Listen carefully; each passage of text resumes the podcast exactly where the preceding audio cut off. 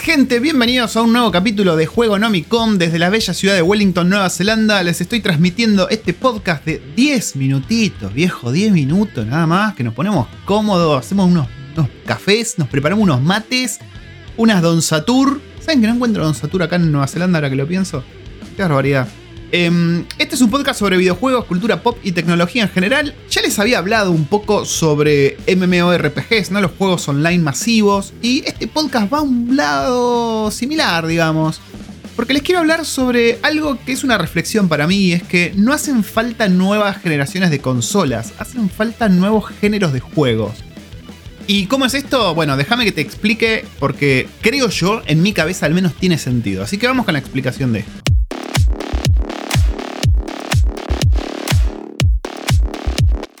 Bueno, como ustedes sabrán, cada vez que se anuncia una PlayStation nueva, una Xbox nueva, o incluso, bueno, ahora ya no tanto, no en las últimas generaciones, pero una nueva consola de Nintendo, uno lo que piensa es, ok, más poder, más gráficos, más resolución. En los últimos años, en los últimos 10, 20 años, ponele que se empezó a hablar más de los frames por segundo. Y es a lo que la gente apunta y más que nada a lo que las empresas tratan de darle a la gente, ¿no? Porque si vos salís con tu nueva Xbox o tu nueva Play con una resolución menor que la del competidor y encima no ofreces los frames por segundo, ya ahí empieza a tener un poco de hate la cosa, se empieza a caldear, empiezas a tener prensa negativa. Entonces, como que las empresas están un poco obligadas por una cuestión de marketing de que tienen que rendir cuentas a los stakeholders, ¿no? La gente que pone la papota para que se hagan las consolas a su imagen y semejanza. Entonces es como todo un círculo vicioso. Pero ¿qué pasa? No sé si lo notaron, sobre todo con esta nueva generación de PlayStation 5 y Xbox Series X, que fue muy continuista en el sentido de que los géneros no cambiaron mucho. Ahora vamos a pasar a hablar un poco de cuál fue el último o los últimos géneros disruptivos en el mundo de los videojuegos. Pero lo cierto es que todavía seguimos jugando eh, open worlds, ¿no? Seguimos jugando aventuras, seguimos jugando FPS. Y no cambió mucho la cosa. Hubo un par de revoluciones allá cuando empezó el 3D, digamos, por la época de Nintendo 64 de PlayStation 1. Pero no, no supo ser acompañado quizás en, generaciones posteriores como uno hubiese esperado. A ver, cuando empezó el 3D, obviamente se nos abrió un mundo. Yo me acuerdo cuando estaba leyendo una revista, creo que era una Action Games, una. No, una Next Level, mira lo que te digo, la Next Level de Argentina. Eh, y leía la review del Ocarina of Time, yo decía, ok, es un mundo, como, como, les comentaba en el podcast, en uno de los podcasts pasados, ¿no? Es un mundo en el que puedo vivir, es un mundo en 3D. Uno de los párrafos que me quedaron más marcados es que decía, vos como Link podés, si querés, cortar todo el pasto de Irule, ¿no? Las hierbitas. Y si querés puedes hacer eso. Y pasa el día y pasa, pasa la noche. Dijo, wow, es increíble. Y eso fue uno de los últimos impactos, digamos, que, que yo viví. Aparte del de los MMOs, del cual ya hablé en el podcast pasado, ¿no?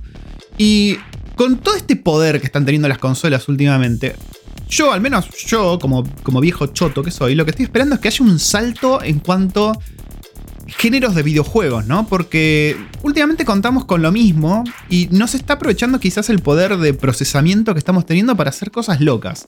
Y escúchenme, ¿eh? Escúchenme, no me barden, porque yo tengo una idea de por dónde puede venir la mano y yo creo que ya empezó un poco esa revolución con los juegos survival, ¿no? Y esto lo empezó, no se rían, Minecraft. Yo creo que viene un poco por ese lado la mano.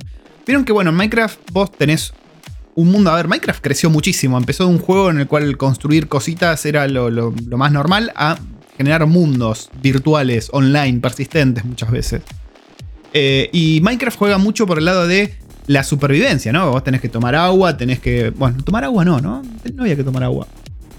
Eh, tenés que conseguir comida, tenés que dormir, tenés que crear una casa, bueno, todas esas cosas eh, llevan a un modo survival muy loco que muchos juegos trataron de emular, algunos con mayor éxito que otros, pero la industria empezó a moverse para ese lado, después empezaron a surgir, eh, por ejemplo, juegos muy hardcore del estilo de DayZ, ¿no? que era un mod del arma, que también era un simulador militar muy conocido en el mundo de PC que dio el batacazo con DayZ, que era usando ese mismo simulador de armas, eh, transformándolo en una especie de experiencia survival zombie persistente.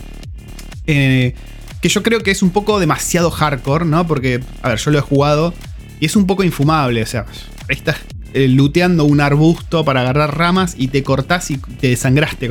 Te agarró ébola y te moriste. Es un poquito extremo, pero hubo muchos juegos que empezaron a moverse para ese lado, como por ejemplo Rust, Bueno, hace poco salió este juego que no me puedo acordar el nombre ahora, que es eh, de temática vikinga, también online, en el cual vos tenés que cooperar y tenés que sobrevivir.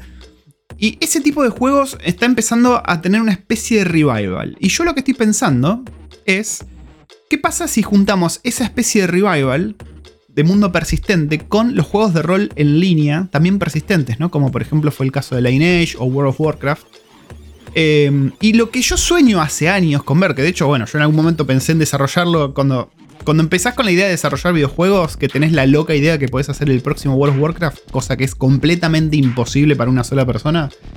Eh, yo dije, bueno, me voy a hacer un juego en el que el mundo sea persistente y vos construyas desde cero tus propios asentamientos, tus pueblos, y de ahí los puedas ir upgradeando y que tengas que defenderlos de otros personajes, de otros jugadores, ¿no? Básicamente que tienen sus propios pueblos o no, y vienen a querer romperte todo el tuyo, y vos por ahí ir a atacar el de ellos.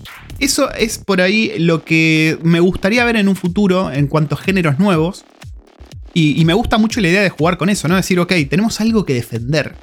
¿No? Eso vendría a darle un poco de vida a, los juegos online masivos que hay ahora, en los cuales tenés que cumplir objetivos, obtener ítems estéticos y ya, esa es toda la historia. Pero imagínense un juego en el que vos entrás completamente en bolas.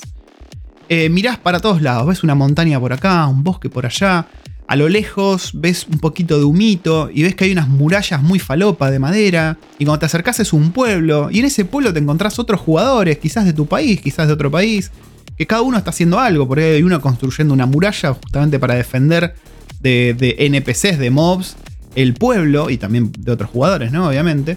Ves otro jugador que quizás está volviendo con, un ciervo de comida para alimentar al pueblo. Ves otro que está haciendo de guardia y matando bichos alrededor. Como que cada uno tiene un rol. Eh, y vos podés decir, ok, puedo ser parte de esto. Te dicen que sí, vos empezás a ayudar a construirte una vivienda. Y de ahí te empezás a tachear, ¿no? A encariñar con ese lugar. Y el día de mañana aparecen jugadores de una. No de una facción, porque no estoy hablando de facciones, sino que algo que surge espontáneamente. Te caen jugadores del pueblo vecino que les tomó, no sé, cuatro horas a caballo llegar hasta tu pueblo, cosa que sea un esfuerzo real, ¿no? Y que en el camino pasen mil cosas. Y cuando llegan a tu pueblo tienen que planear cómo mierda eh, reidearlo, cómo invadirlo o no, o quizás vienen a proponerles un trato de comercio. La verdad que las posibilidades serían geniales si hubiese un tipo de juego de ese estilo, ¿no?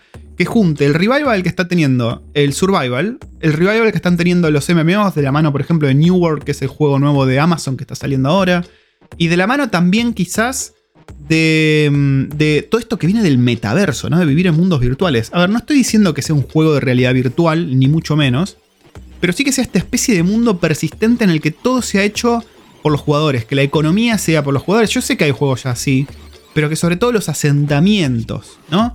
Que esos asentamientos puedan crecer en estructuras enormes. ¿Te imaginas que de acá, no sé, a 10 años existe una ciudad enorme, una ciudadela con un castillo de la hostia?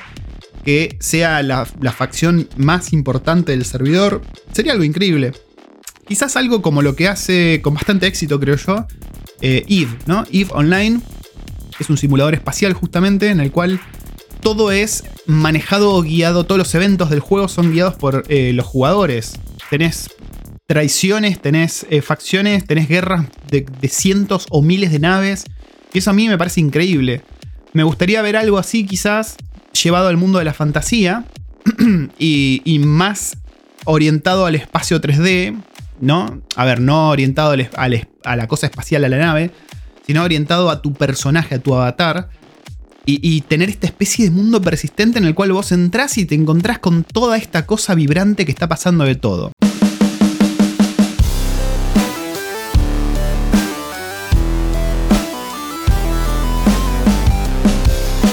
Así que eso es un poco la reflexión sobre los géneros o, el género que a mí me gustaría ver. Me gustaría que me dejen mensajes en las redes sobre qué opinan de eso. Eh, y nos vemos en el próximo podcast. Esto fue Juego Nomicom.